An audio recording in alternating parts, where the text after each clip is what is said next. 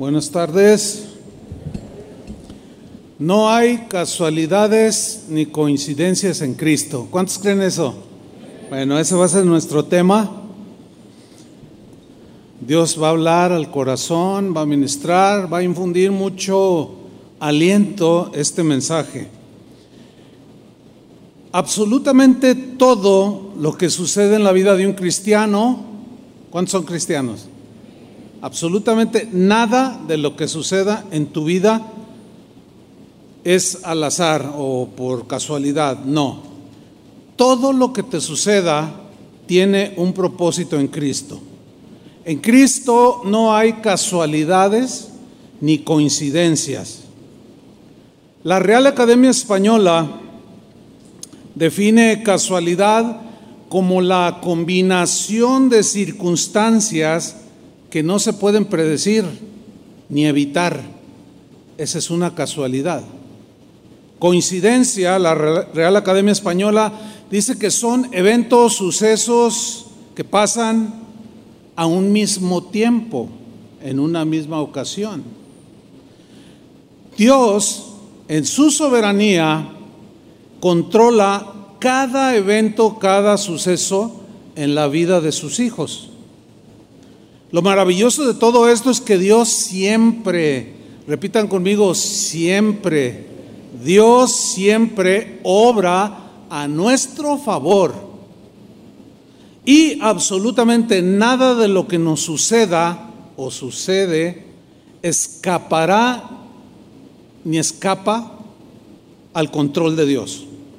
Por consiguiente, nada de lo que vivimos o experimentamos sucede por casualidad, nada, o por coincidencia, no existen en Cristo. Pero fíjense que la mayoría de las veces la obra de Dios, los propósitos de Dios suelen ocultarse a nuestro entendimiento. No tenemos esa capacidad de, de saber qué va a suceder después de lo que estamos viviendo.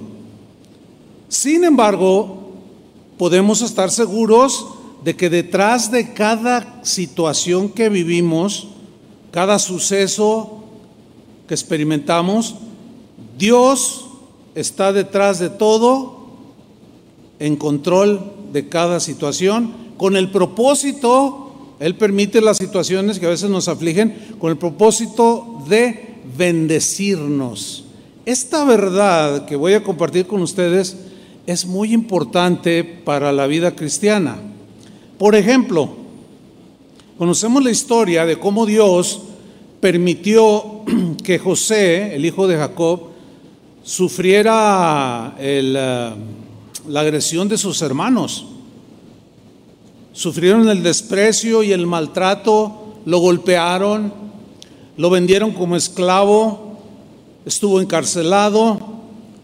El propósito de los hermanos de José era dañarlo, eran envidiosos, eran celosos y quisieron dañarlo. Pero Dios, en su infinita sabiduría y propósitos buenos, lo permitió que eso le pasara porque tenía planes que para José eran ocultos, él no los iba a entender. Y el Señor ocultaba detrás de todos esos eventos en la vida de José duros, difíciles, Dios escondía sus planes. Porque si se los hubiera dicho o si nos los dice, de todas maneras no los vamos a entender. Sin embargo, Dios permitió esto en la vida de José. Fíjense para qué. Para salvar a toda la nación que posteriormente sería Israel. Eso es algo maravilloso, hermanos. José, una vez que ya está establecido en Egipto como el eh, primer ministro, bueno, resulta que los hermanos, sus hermanos que le habían querido hacer daño, llegaron a Egipto pidiendo comida y José los reconoce, ellos a José no, pero él se revela a ellos y se asustan porque seguramente pensaron, hasta aquí llegamos, nos va a quitar la vida por lo que le hicimos, pero José no era vengativo. Y en ese momento él se revela y les dice algo que nos muestra cómo al paso de todos esos eventos difíciles en su vida, al final los entendió. En el momento no, pero guardó su boca y al final los entendió. En Génesis 50, versículo 20, les dice a sus hermanos, vosotros pensasteis mal contra mí, ustedes quisieron dañarme, me agredieron, no me quieren, quisieron dañar mis emociones, mi corazón, romperlo en mil pedazos. Ustedes pensaron mal contra mí, pero fíjate la segunda frase, mas Dios, ¿qué hizo Dios? Lo encaminó, o sea, todas esas circunstancias que él vivió, las encaminó, las dirigió a bien. En otra traducción dice, Dios transformó ese mal en bien. Otra traducción dice, pero Dios quiso convertirlo en bien. Y otra traducción dice, pero Dios cambió ese mal en bien. Y continúa diciendo José, para hacer lo que vemos hoy. Y aquí está, él ya lo había entendido. Al principio no, después sí. Dijo, para mantener en vida a mucho pueblo, se refería a toda su descendencia, de donde vendría el Mesías.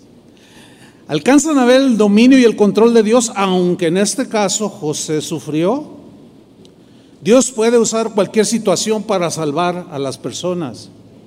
Déjeme contarle una historia que yo viví hace muchos años, unos 45 años más o menos. Estaba, yo tenía poco en el Señor. Me mandaron a predicar a una misión que había en la iglesia donde estaba. Estaba ministrando mi esposa y yo. Eh, y agarramos la carretera y empezó a llover.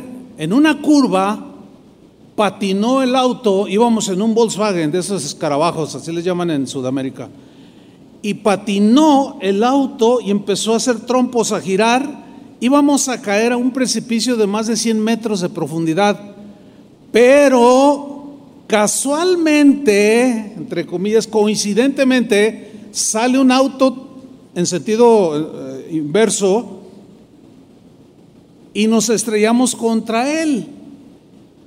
Ahora, si hubiera sido un tráiler, ahí quedamos. Pero no, era un Datsun del mismo tamaño. ¿Casualidad? Bueno, ya veremos más adelante si fue casualidad. Y ahí nos estrellamos, ah, pero todo el golpe me tocó a mí. Tres costillas fracturadas, este brazo fracturado, golpes por todos lados, todo sangrado. Me llevaron a la Cruz Roja que estaba eh, a un lado de la carretera en Islahuacán del Río, Nayarit. Y estando allí, cuando me estaban haciendo las primeras curaciones, una enfermera, mientras lo hacía, me preguntó, ¿y a qué te dedicas? Y yo le dije, yo soy predicador. Y me dice, ¿predicador de qué? Pues de la palabra de Dios. Y le empiezo a predicar, le empiezo a compartir. Dejó de, dejó de curarme, de vendarme, de enyesarme. Y me miraba así como, impactada. Me dice, espérate, espérate. Y corre y se trae a otras dos enfermeras. A ver, háblanos, háblanos. Y yo seguí. Y el Señor, y tal, tal, tal, y predicándoles. Y dice, espérate, espérate. Y va y se trae a todo el personal de la Cruz Roja.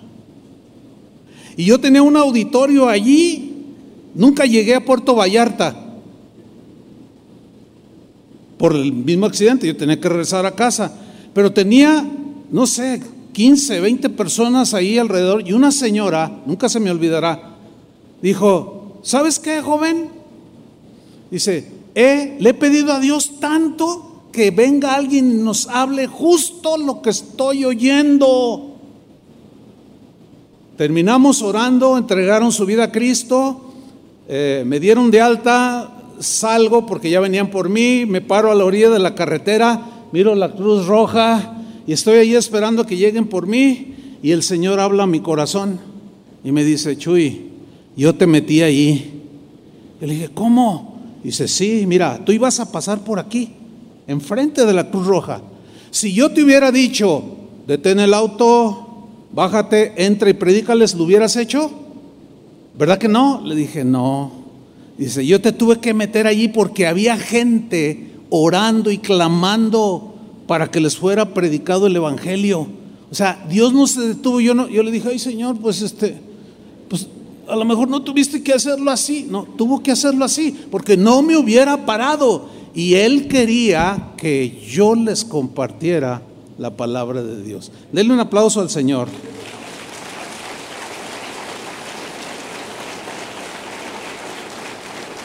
Amén. Así trabaja Dios, hermanos. Así trabaja el Señor. El apóstol Juan en su Evangelio nos habla de una historia muy interesante, de un hombre que había nacido rico. Y no fue eh, eh, rico, ciego, perdón. Aunque rico en fe. Ya le compuse, ¿verdad? Un hombre que había nacido ciego. Desde, desde su nacimiento él no, no, no veía. Y Juan narra esta historia, pero no fue una casualidad, no fue una coincidencia de que Jesús junto con sus discípulos se encontraran a este hombre ciego. Porque miren lo que sucedió, Juan 9.1. Dice, al pasar Jesús vio a un hombre ciego de nacimiento y le preguntaron sus discípulos, diciendo, Rabí, ¿quién pecó, este o sus padres, para que haya nacido ciego? Es decir, los discípulos creían que había nacido ciego por el pecado de sus padres o el pecado de él. Este no había sido el caso. Hay ocasiones en que sí, esa es la razón, pero este no era el caso. Yo quiero que noten que los discípulos ignoraban el propósito, el plan que Dios tenía con ese ciego, que ya conocía desde antes de que naciera incluso. Porque Jesús le respondió en el versículo 3, no es que este pecó o no que pecó este ni sus padres, no, sino, o sea, nació ciego para que las obras de Dios se manifiesten en él. Fíjate. En la versión del lenguaje sencillo dice, nació así para que ustedes vean, o sea, los discípulos, cómo el poder de Dios lo sana. Ese era el único propósito que Dios había permitido. A lo mejor sus padres lloraron toda su vida. El mismo niño nunca había visto y a lo mejor se preguntaba por qué había nacido ciego. Fíjense, Dios tenía todo bajo control para enseñarle una lección a sus discípulos. Que aprendieran que para Dios no había nada imposible. En la versión Dios habla hoy, la misma frase dice, fue más bien para que en él, o sea, en el ciego, se demuestre lo que Dios puede hacer. Dios puede hacer cualquier cosa en cualquier circunstancia. Él es el Todopoderoso, nada se le atora. Me gustó en una ocasión que estábamos en una eh, hora, estábamos orando y una jovencita dijo, Señor, gracias porque a ti no se te atora nada. Gracias porque a ti no se te hace bolas nada. Es un lenguaje bien sencillo. Y yo, yo me reí, pero dije, pero es que sí es cierto. O sea, al Señor no se le hace bolas el engrudo, como decimos. No, Él tiene todo perfectamente bajo su dominio.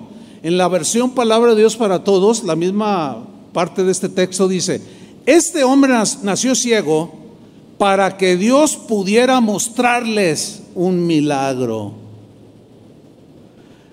Entonces, cada situación puede ser una algo que Dios preparó para hacer un milagro en ti. ¿Están entendiendo? Aunque no lo entiendas en ese momento, posteriormente lo entenderás.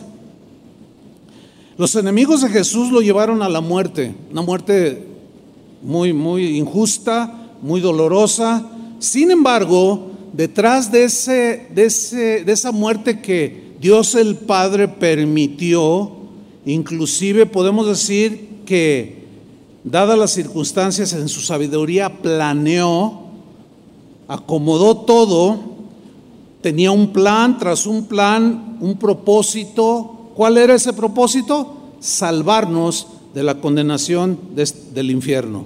Al permitir que eh, su Hijo inocente de todo pecado llevara en sí mismo, clavado en una cruz, el pecado de todos nosotros. Dice Primera de Corintios 2:7, el apóstol Pablo en la versión Palabra de Dios para Todos, aquí él dice algo tan, tan profundo. Síganme en la lectura.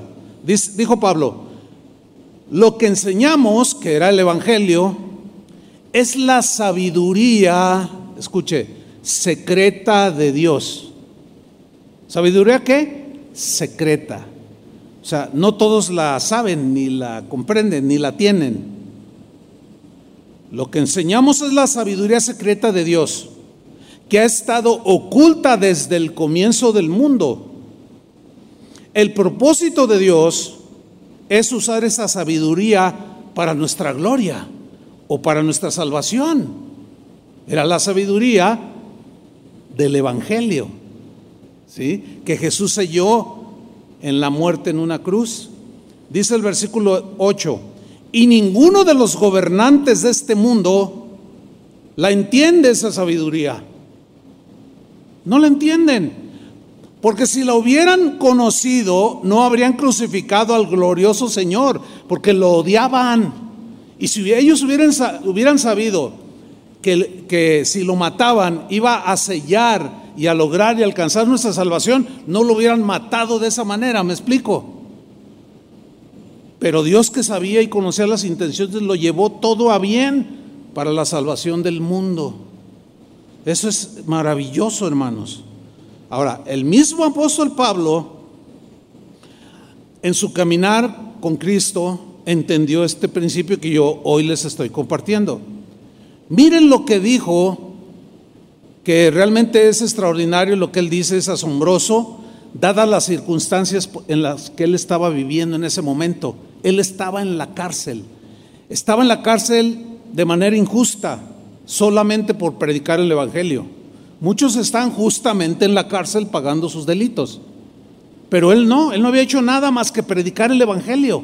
Pero los enemigos de Dios lo encarcelaron porque odiaban a Cristo, odiaban su mensaje. Ahora, a cualquiera que encarcelan, justa o injustamente, es una situación nada agradable. Pero creo que se torna peor cuando es de manera injusta. Y hay muchas lágrimas, pero yo no hice eso, yo no lo maté, yo no robé, me están acusando falsamente. Pablo era inocente, no era culpable de ningún delito y estaba en la cárcel. Sin embargo, como entendí este principio, miren lo que dijo, Filipenses 1:12. Él está en la cárcel cuando escribió esta carta, ¿eh? Y dijo, hermanos, escribió, quiero que sepáis que en realidad lo que me ha pasado, es decir, el que lo hayan metido a la cárcel, lo que me ha pasado ha contribuido al avance del Evangelio. ¿Cómo, cómo? Sí, o sea, es decir, el hecho de que me hayan tomado preso, Dios lo permitió porque tenían sus planes que el Evangelio llegara aún a los guardias a la gente del palacio, del gobernador, a los altos magistrados, y la única manera que Dios consideró posible es permitir que lo metieran a la cárcel para que él les predicara el Evangelio. Y resultó lo que nosotros decimos, le, le, salió el tiro por la culata. ¿Por qué? Porque evangelizó a sus opresores y algunos se convirtieron. Fíjense lo que dice en el versículo 13. Es más, dice, se ha hecho evidente a toda la guardia del palacio. ¿Qué se hizo evidente? El Evangelio, la palabra de Dios. Todos conocieron, escucharon el Evangelio. Y a todos los demás que estoy encadenado por causa de Cristo. Mas la palabra de Dios dice más abajo, la palabra de Dios no está presa. Y evangelizó a todos. Ahora, fíjate, yo quiero que, notes esto. En medio de su aflicción estar en una cárcel que no había aire acondicionado, que no había comida suficiente, lleno de ratas, eh, maloliente, húmedo, aquel lugar, una situación terrible que en las prisiones de aquel tiempo. Sin embargo, Pablo dice, el hecho de que me hayan metido a la cárcel redundó en la salvación de, varios soldados, de varios magistrados. y avanzó el Evangelio, pero lo entendía. Ahora, en ese momento que él estaba viviendo, a lo mejor era un secreto para él, porque Dios estaba permitiendo. Pero lo que vemos es que ellos no, no decían cosas, no blasfemaban, porque sabían, de alguna manera podían intuirlo, de que Dios, cualquier situación que ellos vivieran, la iba a tornar en beneficio, en bien, en bendición. Ese es el tema central de este mensaje. En Mateo 10, versículo 29, Jesús habla de cómo él, se preocupa aún en los mínimos detalles, en las cosas más pequeñas, que también por supuesto están bajo el control de Dios. Mateo 10, 29, Jesús dijo, ¿acaso un par de pajaritos no se venden por unos centavos?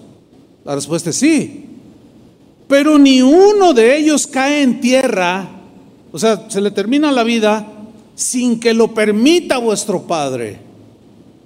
O sea, lo que está diciendo allí Jesús es todo, hasta el mínimo detalle.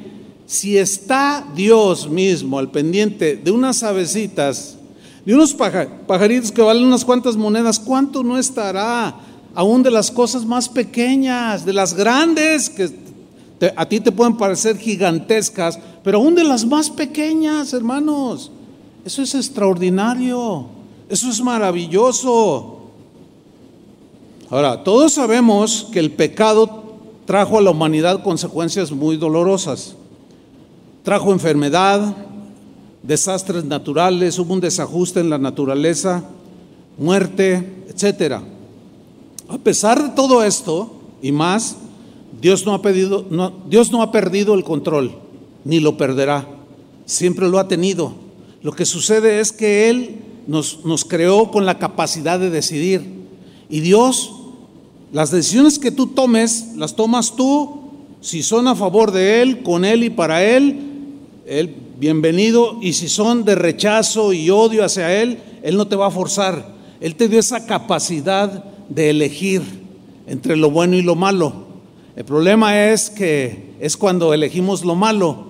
Entonces, suceden muchas cosas que nos traen consecuencias negativas. Pero en el caso de nosotros los cristianos, aún y a pesar de nuestros errores, Dios, por amor a nosotros y en su omnipotencia, siempre toma esas cosas negativas o malas, trabaja con ellas de manera imperceptible, incomprensible para nosotros, y las vuelve para bien, como lo estamos viendo. Ahora bien, cuando nos suceden cosas que Dios permite, lo más eh, normal, humanamente hablando, es que nos afligimos, ¿verdad que sí? Nos turbamos, nos ah, desesperamos, nos desconcertamos. Y podemos caer en más errores al desconcentrarnos, al, no entender lo que el Señor está haciendo, la cosa se complica cuando un cristiano no tiene la mínima idea de esto, nunca ha escuchado un mensaje como esto. Al contrario, escucha mensajes que dicen que si tú eres hijo de Dios, todos tus problemas se van a arreglar, que a ti no te puede pasar nada malo, porque, y eso, eso hermanos, eso no es el Evangelio. La Biblia dice que sí nos vamos, que habrá tribulaciones, aflicciones, pero nada nos separará del amor de Cristo. Entonces nos asegura que las vamos a pasar, pero no todos saben que Dios, eso que estemos viviendo, lo va a traducir en bendición. Y surgen preguntas. ¿Por qué a mí, Señor? ¿Por qué me tuvo que pasar a mí? ¿Por qué esta enfermedad tan, tan dolorosa? Señor, ¿por qué tanto sufrimiento? Para mi papá, para mi mamá, para mi hijo. Son preguntas este, humanas, eh, el Señor las entiende. Y bueno, por lo menos yo quiero compartirles tres respuestas que responden a estas preguntas. De por qué, por qué esa enfermedad de mi mamá o de mi papá o de mi hijo de mi abuelo, o por qué esta situación tan complicada, tan dolorosa, tan desesperante. Número uno, nos pasan cosas a los cristianos y a los no cristianos. Este tipo de cosas. ¿Por qué? Porque vivimos en un mundo caído.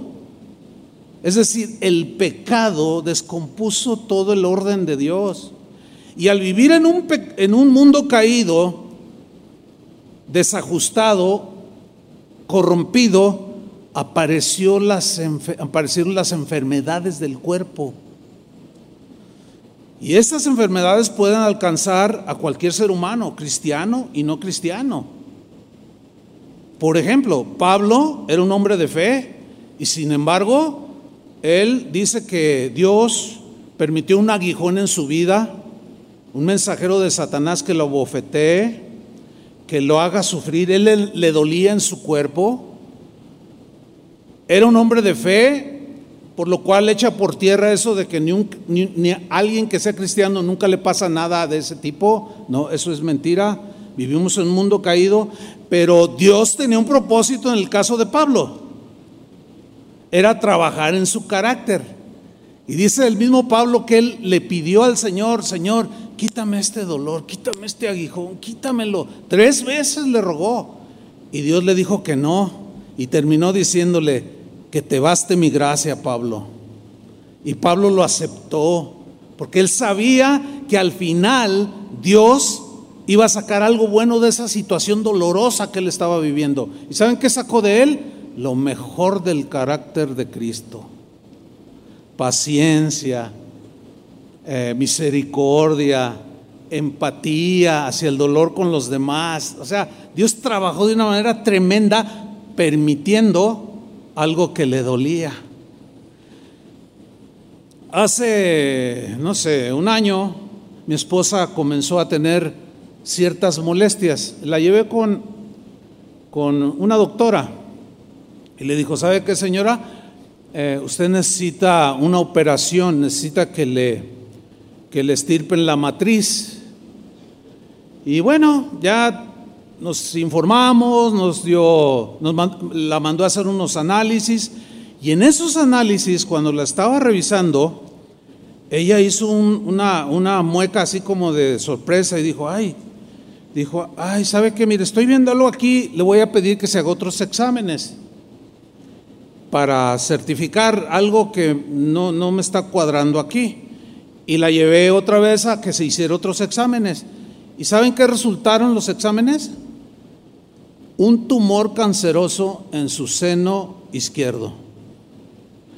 El cáncer de seno es de los más agresivos, mata a muchas mujeres. Entonces, cuando nos dan ya, ya el, diagnóstico claro, yo vi a mi esposa y le dije, ¿cómo te sientes? No, pues Dios tiene todo en control. Ahora, si ella hubiera sido una mujer que no conoce esto, y que pues no conoce a Dios o qué sé yo, hubiera entrado en una desesperación. Y seguramente me hubiera contagiado. ¿Qué voy a hacer? Me voy a morir. Porque era de muerte. El asunto es, fíjense, que cuando ya nos dimos cuenta, dice, ¿sabe qué? En lugar de la matriz hay que tratar este tumor canceroso. Aquí en la congregación hay una doctora se llama Ruth, no sé si ande por ahí. Bueno, ella es hija de una, una pareja que Dios me dio el privilegio de, declararlos como marido y mujer, los casé ante el Señor y a su hija la presentamos aquí. A mí me tocó presentarla al Señor y orar por ella cuando una bebé, pues, pues esta niña creció, creció y hoy es una oncóloga, es una doctora. Y nos acordamos de ella. Y le dijo, oye, vamos a ver a Ruth. Y le hablamos, no, vénganse ahorita. Y cuando ve, ve todos los estudios, dice, ¿saben qué, pastores? Sí, es un tumor maligno. Pero hay algo, hay algo extraordinario aquí, dijo. Está en el momento justo.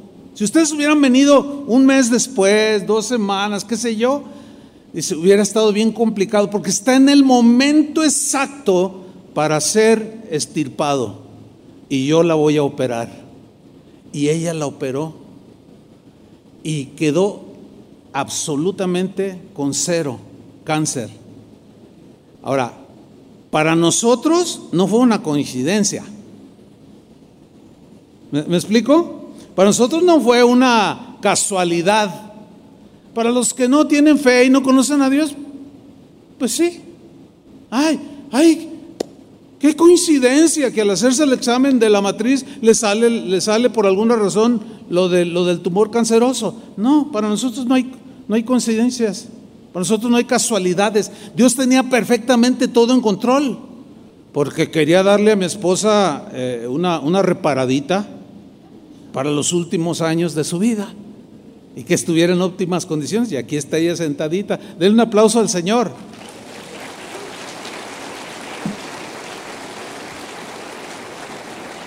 Así, así trabaja Dios. Nada se le escapa, no se le olvide. Para que no se desespere. ¿Y ahora qué voy a hacer? Y se, y se arranque todos los cabellos. La segunda respuesta al por qué es porque Dios te está preparando para hacerte crecer en la fe. Es decir, prueba tu fe, prueba tu obediencia. Un ejemplo emblemático es el de Abraham, que tuvo un hijo por el cual esperó 25 años para que naciera. No llegaba y finalmente llegó. Y cuando era un adolescentito, un niño, Dios le dijo, toma a tu hijo Isaac, a tu único, y ofrécemelo en sacrificio. Y, Abraham no dudó. Eso es lo impactante en la vida de Abraham. No dudó, aunque con todo el dolor de su corazón y con un nudo en su garganta, tomó al niño, subió al monte, lo puso en el altar y estaba a punto de sacrificarlo. Y Dios le dice, Abraham, yo sabía que tú ibas a responder bien. Nada más estaba probando su fe. A veces Dios te pondrá en situaciones para probar tu fe. Acuérdate de Abraham. Acuérdate de Abraham.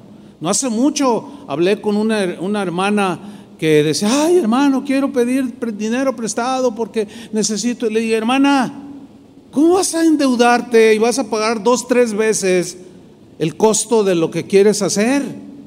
No pidas prestado. Entonces, ¿qué voy a hacer? ¿Usted me va a prestar? No, yo tampoco, le digo. No, pero dale a Dios la oportunidad. Ejercita tu fe y dale a Dios la oportunidad que haga algo sobrenatural para que tú lo conozcas más. Le dije a la hermana, ¿qué onda hermana? ¿Se avienta así por fe a creerle a Dios? Y estábamos por teléfono y se quedó callada. Bueno, bueno, no, aquí estoy, dice, es que estoy, estoy pensando. Le dije, hermana, hazlo. Ok, lo hago, lo hago. Mira, pasaron como cuatro semanas y, el viernes pasado, este pasado, me manda un correo con una foto. Hermano, mire cómo Dios suplió. Usted tenía razón. Yo no, yo no. Si le creyéramos más a la Biblia, hermanos, cada situación que tengas difícil es una oportunidad que tú tienes para crecer tu fe. Dios te puede estar probando, pero te aflige. Pero no, no, entres, no llegues a la desesperación. Porque si llegas a la desesperación, anula la fe. Entonces, si tú estás en una situación como las que he descrito, dale a Dios la oportunidad que obre. ¿Cómo lo vas a conocer si no le das la oportunidad? Una vez un hermano tenía una necesidad, yo tenía para ayudarlo, y dije, yo le voy a ayudar. Y el Señor me dijo, detente. No le des ni le prestes nada. Déjamelo a mí, quiero enseñarle. Si tú metes la mano, la lección no se va, no, no quiero que intervengas. Y yo entendí. O sea, porque la Biblia dice, si ves a tu hermano que tiene necesidad, pues no cierres tu corazón y ayúdale. Eso dice la Biblia, ¿no? Entonces, pues si yo soy cristiano, pues eso trato de hacer. Pero Dios me dijo en este caso, no, no, no, no, no, deja, déjalo, déjalo. Déjalo que no tenga en quién agarrarse para que aprenda a conocerme a mí y tomar mi mano y creer en mí. Y no, no hice nada por el hermano, pero le compartí y al poco Dios le respondió. Porque era la oportunidad para él, lo tenía todo así, miren. Hasta parecía que esas maquitas de toque estaba todo así. ¿Las han probado? Esas que electrocutan de electricidad. Y la tercera respuesta es que Dios puede estar disciplinándonos por desobedientes, porque transgredimos sus principios, su palabra, porque estamos actuando de maneras que no son agradables a Él. Por consiguiente, Él eh, extiende su disciplina, pero esa disciplina duele, que se puede manifestar de diversas maneras. En Hebreos 12, versículo 11, en la versión al día, aquí dice algo sobre la disciplina. Pónganme mucha atención, síganme la lectura. Dice el escritor de la carta a los Hebreos lo siguiente, ciertamente, o sea, con seguridad, sin lugar a dudas, ninguna disciplina, ninguna que venga de Dios, ninguna disciplina en el momento de recibirla parece agradable. Pues no, es como cuando tú disciplinas al niño y dices, ay, me dolió. Pues sí, ese es el propósito, que le duela. ¿Ah? Toda la disciplina duele, todo castigo duele. Pero dice aquí, en el momento de recibirla no parece agradable, sino más bien penosa o dolorosa, como dice otra versión. Sin embargo, después, después de que de aplicada la disciplina, después produce, ahí ya se ve lo que Dios hizo, produce una cosecha de justicia o de acciones contrarias a las que Dios está reprobando y por eso disciplina. Produce una cosecha de justicia y paz. La paz es en el corazón, en el espíritu. Justicia y paz se cosecha para quienes han sido entrenados en la disciplina. Por eso dice en el mismo pasaje, hijo mío, no desprecies la, disciplina del Señor. No te enojes, no te molestes, aunque llora, llora todo lo que quieras, pero ten por entendido que yo estoy formándote, estoy cambiando tu carácter, tu forma de pensar y de vivir y de reaccionar, no como los hermanos de José, odiaban a su hermano y lo quisieron dañar. Yo quiero quitar todo eso en ti, por eso la disciplina. Ahora, ¿cuántos consideran que necesitan disciplina? A ver, levante su mano. Aunque no la levantes. Órale. Déjenme contarles una experiencia. Un día amanecí que me sentía terrible como que mis pensamientos, no así como que me sentía como flotar, muy mal, raro. Eh, pasó la mañana y empecé con escalofríos, una cosa bien fea. Entonces le dije a mi esposa, ¿sabes qué? Me siento muy mal. Y le llamamos a, a un hermano que es doctor. Y vino a verme a la casa.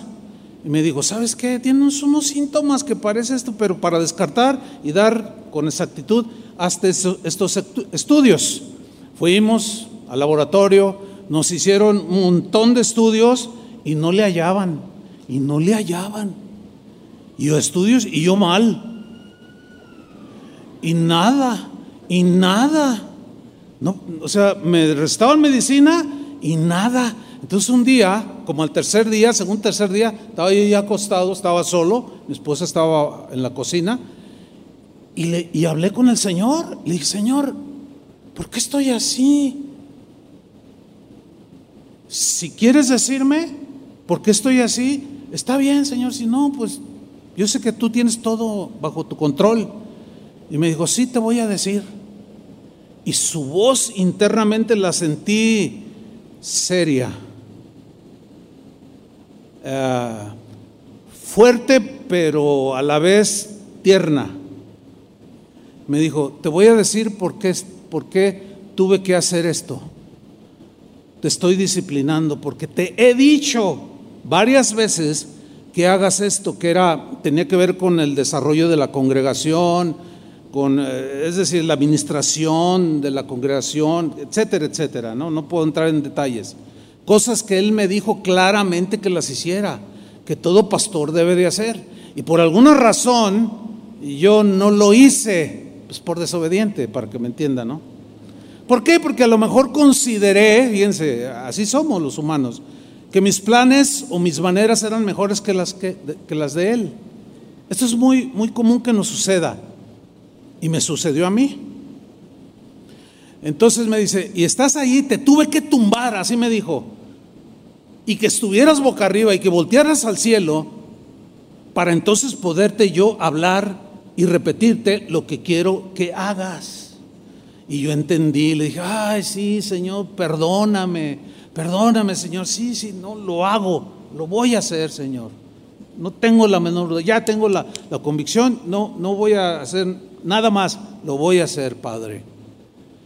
Entonces le digo, eh, y, Señor, y, bueno, yo sé que esto es una disciplina. Y me dice, bueno, si ya tienes la convicción y todo, dice, te voy a decir qué es lo que tienes, así como lo oye, hermano. Yo sé que, yo sé que para los escépticos, aunque sean cristianos, hay un montón de escépticos que dicen, ay, ¿a poco Dios te habla? Ah, no, está, está tapado de la boca, Dios. ¿verdad? Está tapado. Bueno. Y me dijo, te voy a decir qué es lo que tienes. Y tú se lo vas a decir al doctor. Y te van a poner la medicina exacta y ya te vas a levantar. Así me dijo. Mire, si me creo, no, no me interesa. Es la verdad. Es la verdad, no me interesa. Pero así sucedió. Entonces viene otra vez el doctor, me llevan otra vez para otros estudios y el Señor me dijo, dile, dile qué es lo que tienes. Ahora, para eso el Señor me dijo, lo que tienes son amibas en el hígado. Yo dije, ay Señor, amibas en el hígado. Tienes amibas en el hígado. Le vas a decir a los doctores qué es lo que tienes.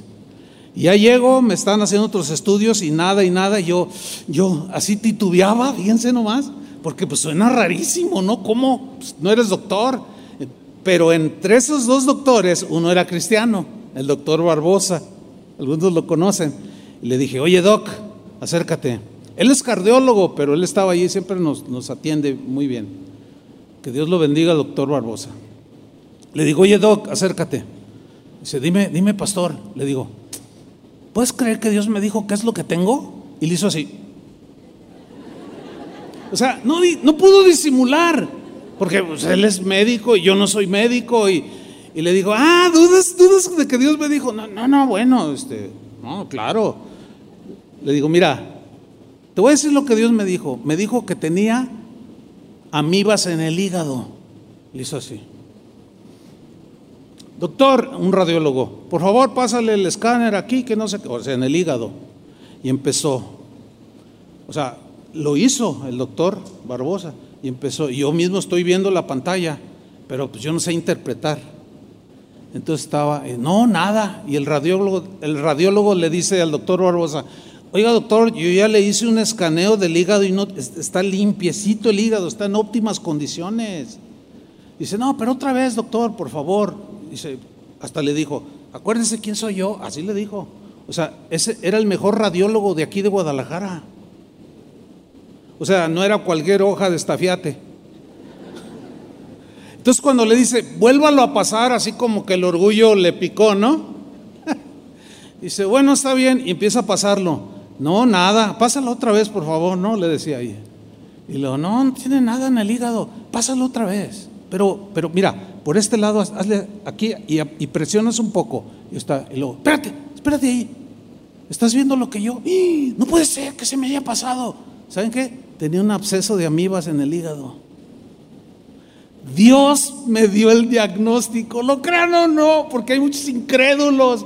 Ay, ¿qué quién Mire, así como lo oye, hermano. Ahora, ¿por qué cuento esto?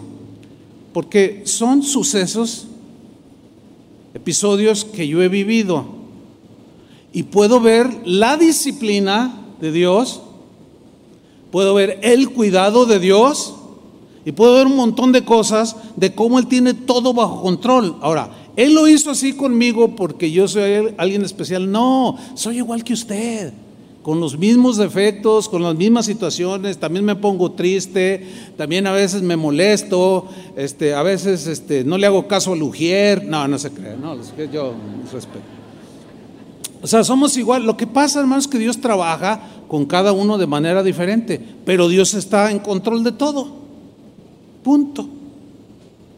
Ahora bien, todo esto se reduce a algo que se conoce de Dios, que la Biblia lo muestra y en teología se le llama la providencia de Dios.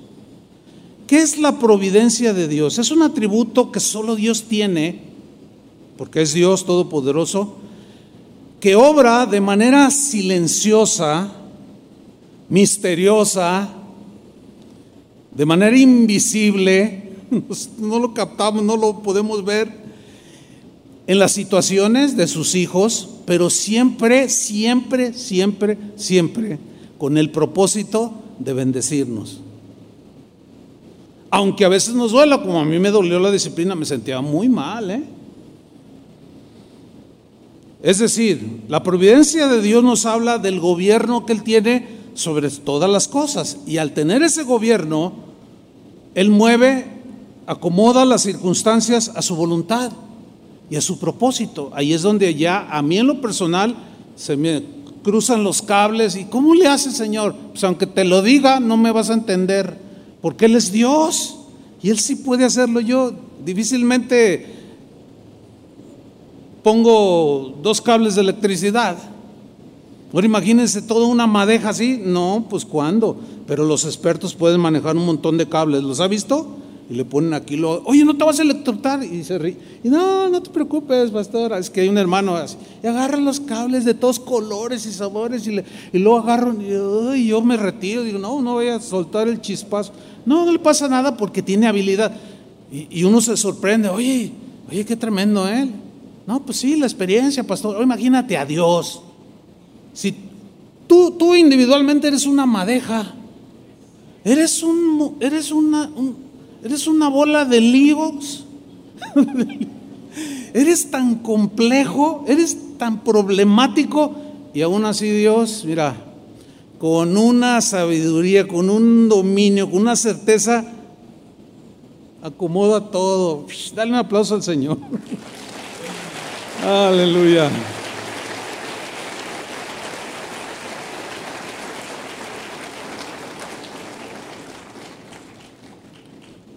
Dios toma nuestras vidas, nuestras circunstancias, como piezas de rompecabezas. ¿Has armado alguna vez un rompecabezas? Yo pienso que todos, de alguna manera, ¿no? ¿Cómo estás en las piezas, verdad? Dices, ay, ay, aquí no, no, no, aquí no. Y estás ahí. Y el Señor sabe dónde va cada pieza. Y el Señor acomoda todo. Estaba aquí y estaba acá. Cuando tú terminas de armar el rompecabezas, te encuentras, por ejemplo, con una figura de un pavo real o de, un paisaje muy bonito y dices, ay, mira qué bonito. Pero cuando está ahí todas las piezas revueltas, no se ve nada. Bueno, el Señor toma esas piezas como del rompecabezas de nuestra vida y las acomoda donde Él ya sabe.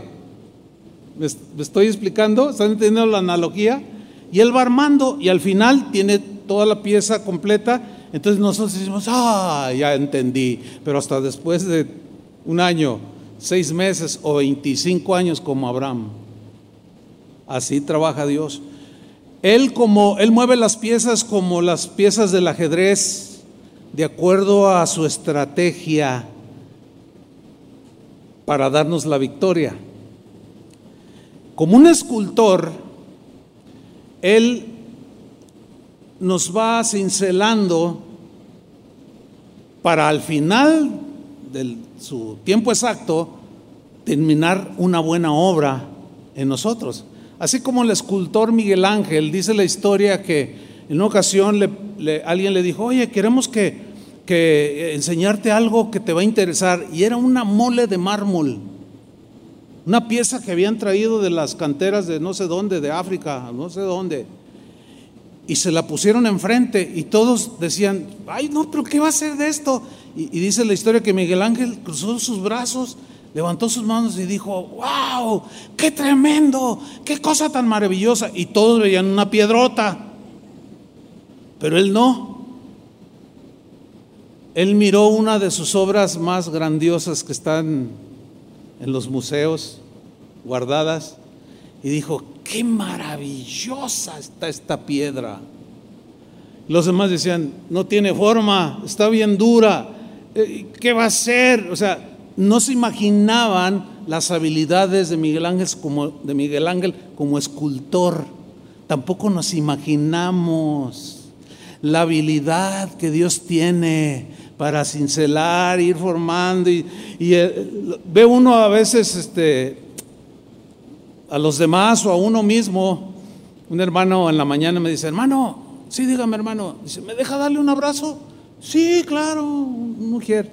Y lo abracé, pues con todo COVID, venga, Gloria. Pues, me pide un abrazo, ni modo, ay, nada.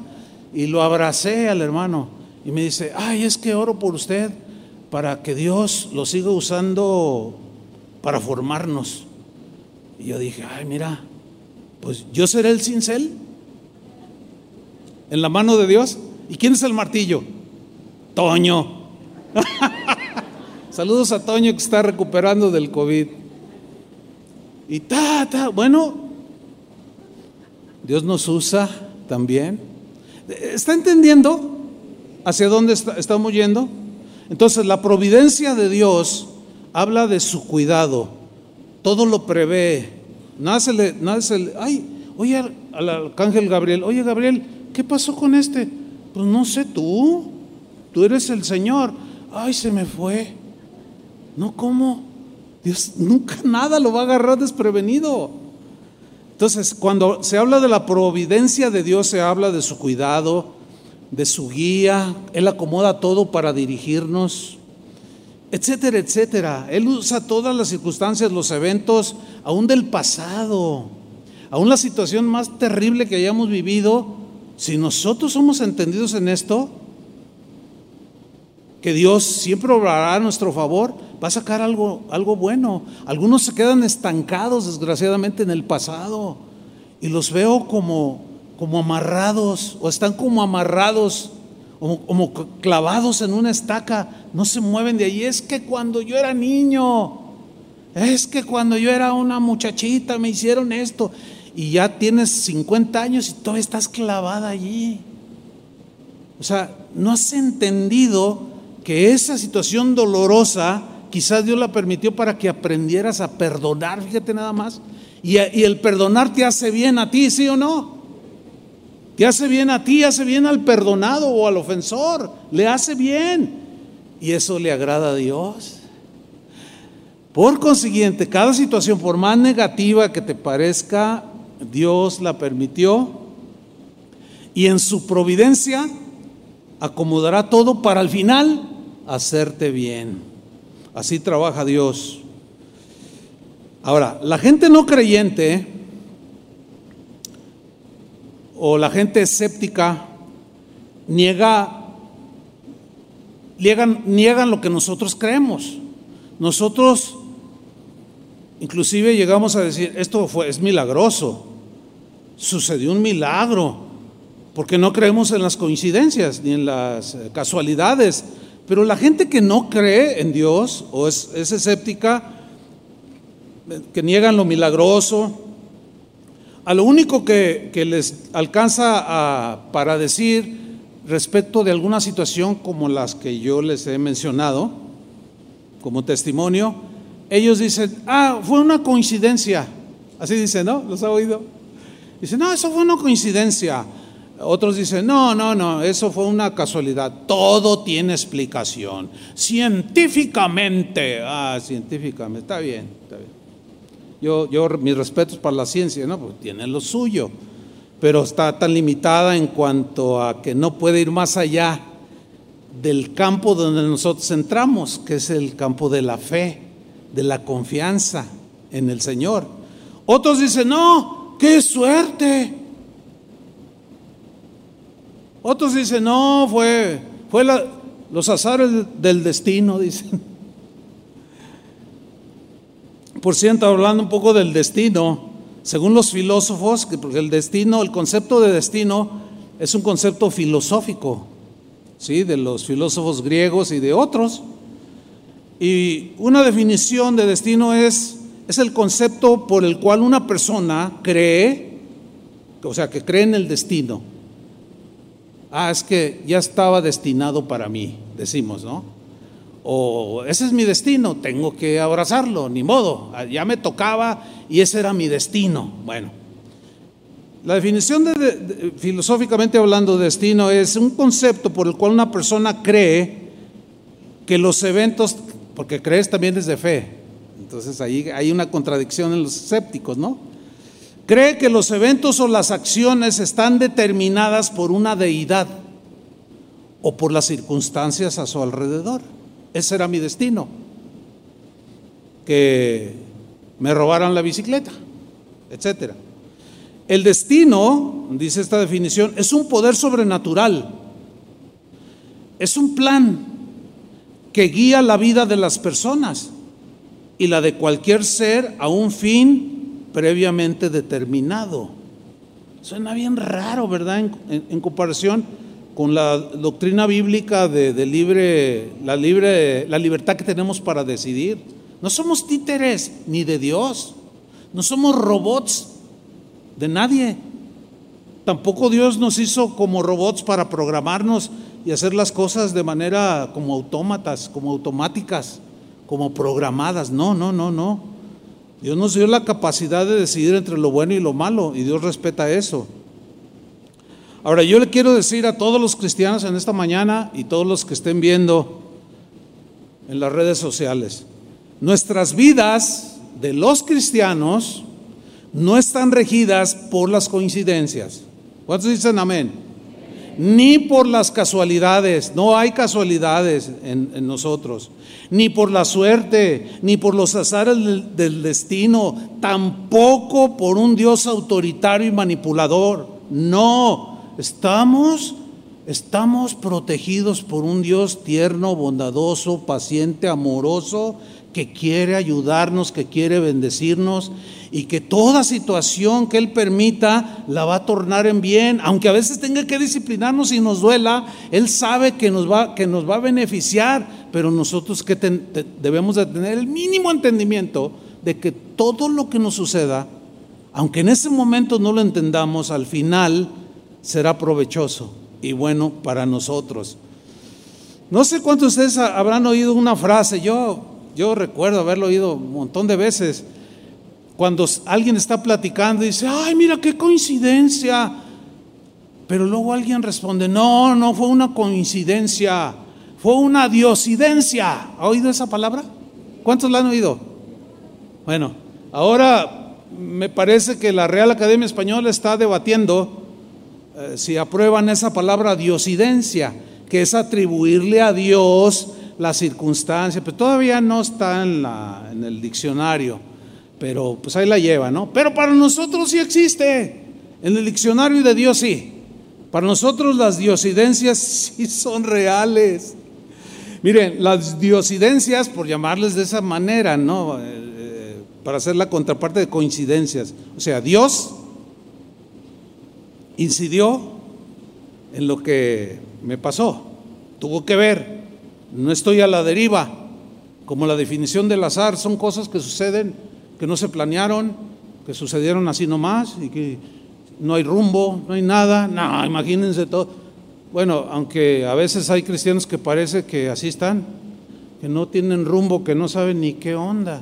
No, hermano, ubíquese, ubíquese en la palabra de Dios y verá cómo su vida se afianza. Entonces, las diosidencias son, para nosotros los cristianos, esos sucesos donde Dios nos muestra su cuidado,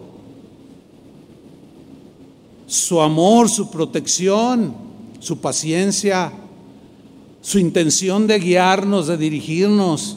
Ese Dios invisible camina siempre a nuestro lado, siempre está ahí nos toma de la mano de manera imperceptible, que no, no, no, no nos damos cuenta humanamente hablando en nuestros sentidos naturales, pero espiritualmente Él, Él incide Dios incide para dirigirnos en los mejores caminos, para hacer su voluntad. Mire, déjeme contarle un testimonio. Cuando yo conocí a, Chava, a Toño, a Chuy García, yo los conocí cuando ellos eran, eran pertenecían a la renovación carismática católica. Ellos eran jóvenes que amaban a Dios, pero se daban sus escapaditas y llegaban a la iglesia donde estábamos nosotros. Esa iglesia se llama El Camino, está ahí por la calle de Libertad, ahí fue donde nacimos nosotros. Y ellos se iban ahí y se escapaban. Ellos eran los, los líderes de ese grupo. El sacerdote de la parroquia de aquí, de San Pío, pues les delegó y ellos, ellos llevaban 300, 400, 500 personas. Les enseñaban la palabra. Pero iban allá, oían nuestros mensajes y se los pirateaban. y un día, un día uno de ellos me dijo, oye, ahora predicó fulano de tal y predicó tu mensaje que diste tal día. Pero, ay, le hubiera puesto lo de su cosecha, se lo pirateó palabra por palabra. Le digo, ah, no, pues está bien que tiene. Dice, no, pero lo malo es que dijo, este mensaje Dios me lo dio. Dice, no, ahí sí echaste mentiras. Me lo copiaste, te lo pirateaste, pero está bien, no hay problema. Bueno, estos jóvenes, un día, bueno, los expulsaron de la iglesia católica por su hambre de Dios. Y un día fueron a buscarme, a buscarme a donde, yo estaba. Me dijeron, pastor, el Señor nos dijo que tú ibas a ser nuestro pastor. Yo dije, no, no, no, ustedes este, son muy eh, eh, como carismáticos, así, medios desordenados, medios efusivos. Y, y dije, no, ustedes son muy emocionales. Pero resulta que al poco Dios me dice, sí, sí, con ellos vas a empezar una casa, una, iglesia, una congregación. Era, era contundente, confirmado el llamado y la voz de Dios en mi esposa y en mí. Bueno, para ese entonces ellos habían dejado de asistir. Yo no sabía dónde vivía Chuy García, no sabía dónde vivía Chavapar, no sabía dónde vivía ninguno. Un domingo como este domingo, de hace más de, casi poquito más de 40 años, oraron, o el pastor oró por nosotros para, para que Dios nos bendijera. Y ya oraron por nosotros y todo. Entonces yo le dije, ok Señor, pero ¿y dónde los encuentro? No sé dónde viven, a quién le pregunto. Y, yo empecé, Señor, ¿cómo le voy a hacer? Al siguiente día, un lunes, yo fui al centro de la ciudad a hacer algo. Voy caminando ahí por la de Tolsá, Enrique Díaz de León, pero así rumbo al centro. Entonces yo voy rumbo al norte y quiero girar a mi izquierda y me topo exactamente así, casi nos golpeamos con Eduardo Sánchez, que él ya está en la presencia del Señor. Él era, pues, el, digamos, el principal líder de los carismáticos de ese grupo. Él era como el líder de, todos y apuntaba para ser un pastor con el tiempo. Pero bueno, el Señor tuvo bien llevarlo y está ahora con el Señor. Pero me lo topo de frente y yo, yo no podía creer, hermanos. O sea, estaba yo impactado y le digo, ¿qué haces aquí? Y me dice, ¿tú qué haces aquí? Pues, pues yo caminando. Y, tú, no, pues yo, yo, yo le dije, mira, yo voy allá a tal lugar pero no sé por qué di vuelta a la izquierda. Pero a la vez dentro de mí dije, y Señor, no, o sea, ¿dónde lo iba a encontrar? Me lo topé. ¿Coincidencia? Mira qué coincidencia. Vean, y 200 congregaciones. Qué coincidencia, qué casualidad, ¿no? ¿Ustedes creen eso? Por supuesto que no. Nuestras vidas están dirigidas. Y de allí surgió ese encuentro. Oye, quiero hablar con ustedes porque el Señor me habló. Gloria a Dios. Y en ese mismo día nos reunimos. Iniciamos Casa de Oración hace 40 años. Así trabaja Dios, hermanos. Yo quiero que le den otro aplauso al Señor.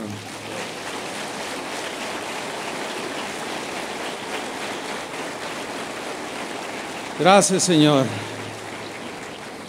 Entonces, para nosotros no hay casualidades, hermanos, no hay coincidencias en Cristo, no.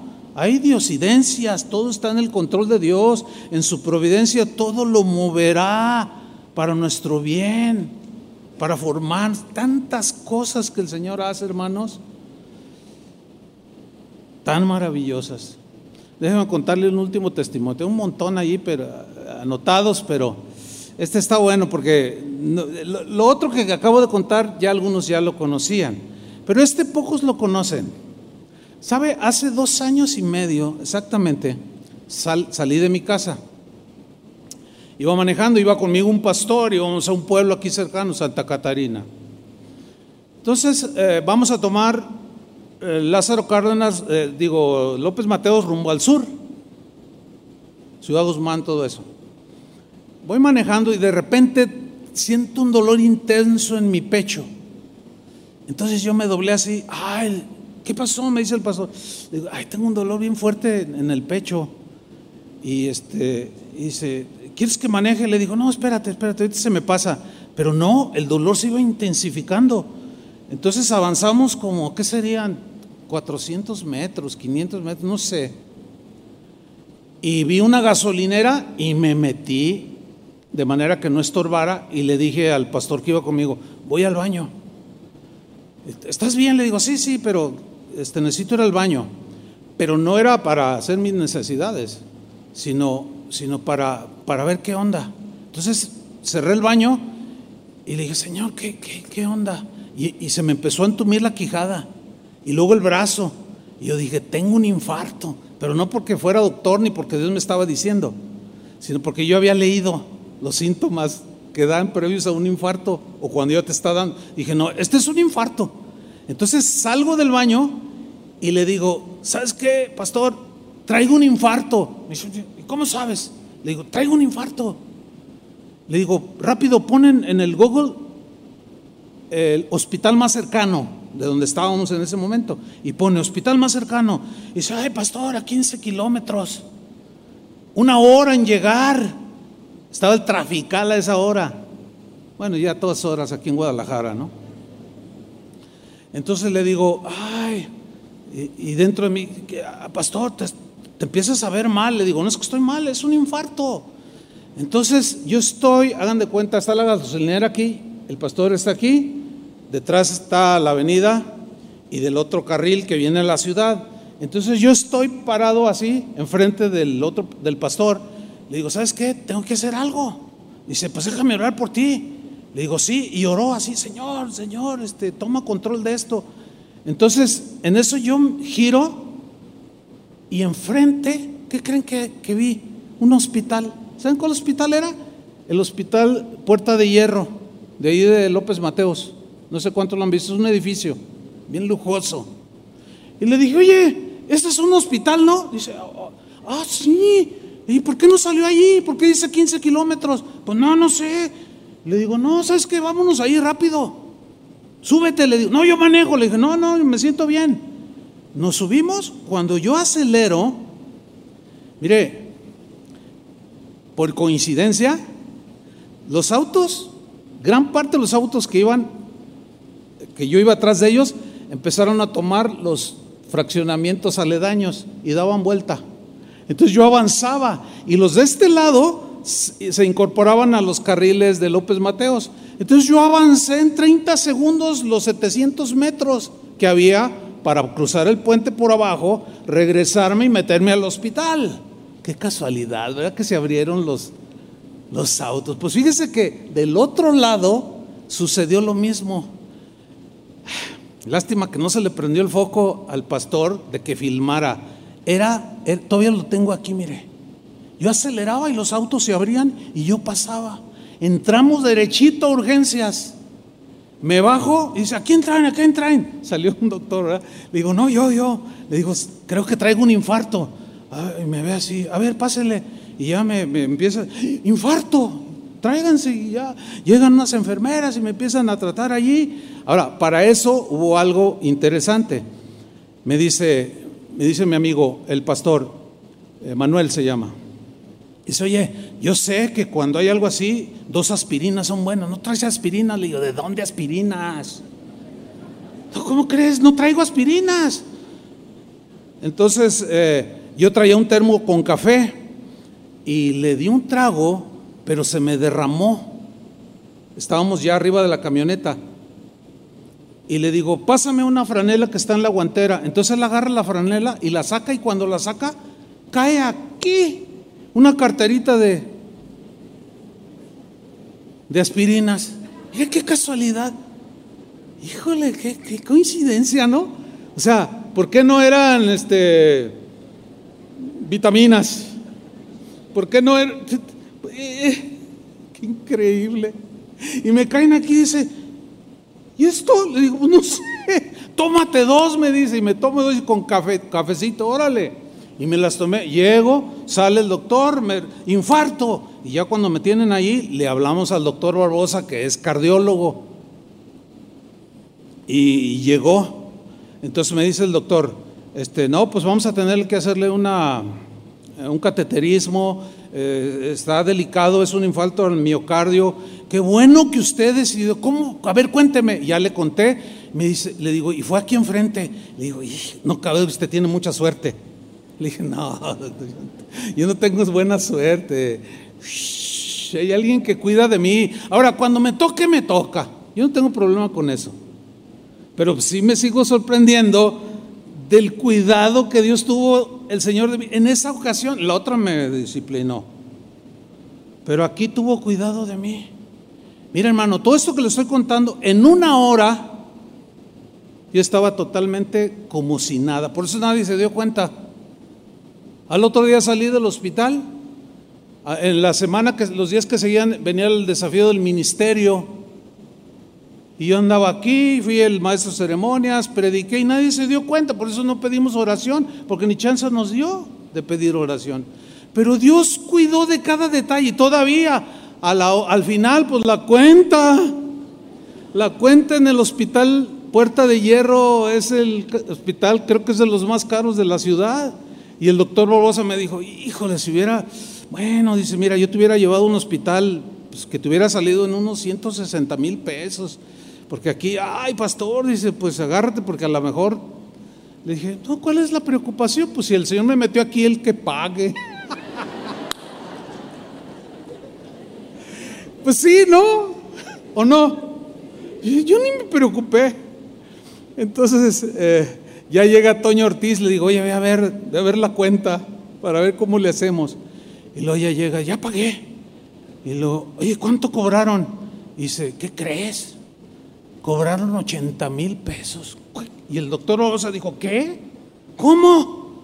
Y el, el doctor, el de allí, dice, es que es pastor. Me dijo que era pastor y, y ahora en diciembre pasado tuvimos una promoción de no sé qué le vamos a aplicar el descuento.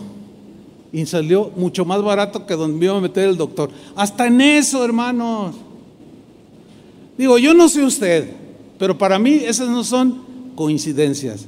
Para mí esas no son casualidades en lo más mínimo. Yo cuando leo Isaías 46, 9, fíjese lo que dice, terminamos. Dice, Isaías 46, 9 en la versión al día, recordad las cosas pasadas. Se refiere a que Israel debía recordar, no olvidarse de cómo Dios los había, había obrado en el pasado con ellos, pero ya se les había olvidado. Que no se le olviden aún los mínimos detalles que Dios hizo en usted. Dice, recuerden las cosas pasadas, aquellas de antaño, les dice Dios a los israelitas. Yo soy Dios y no hay ningún otro. Yo soy Dios y no hay nadie igual a mí. Yo anuncio el fin desde el principio, desde los tiempos antiguos, lo que va a suceder. Wow. Yo digo, lo que va a suceder, yo digo, y digo, mi propósito se cumplirá y haré todo lo que deseo del oriente llamo al ave de rapiña, de tierra distante, al hombre que cumplirá mi propósito, lo que he dicho, haré que se cumpla, lo que he planeado, lo realizaré. Denle un aplauso al Señor. Uh, gloria a Dios.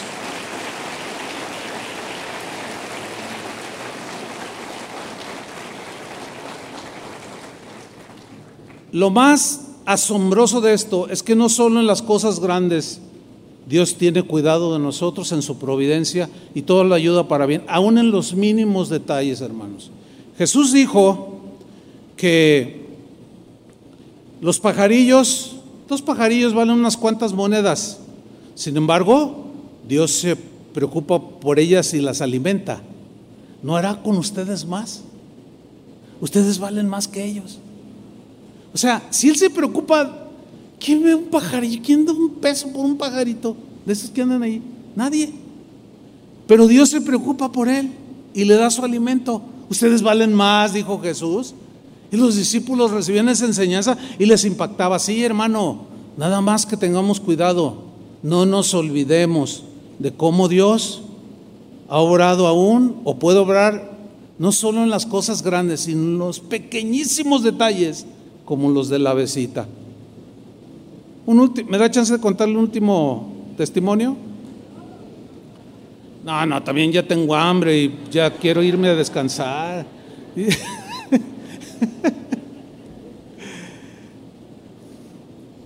Hace como 45 años de esto, mi esposa y yo éramos estudiantes del seminario y andábamos caminando en el centro de la ciudad.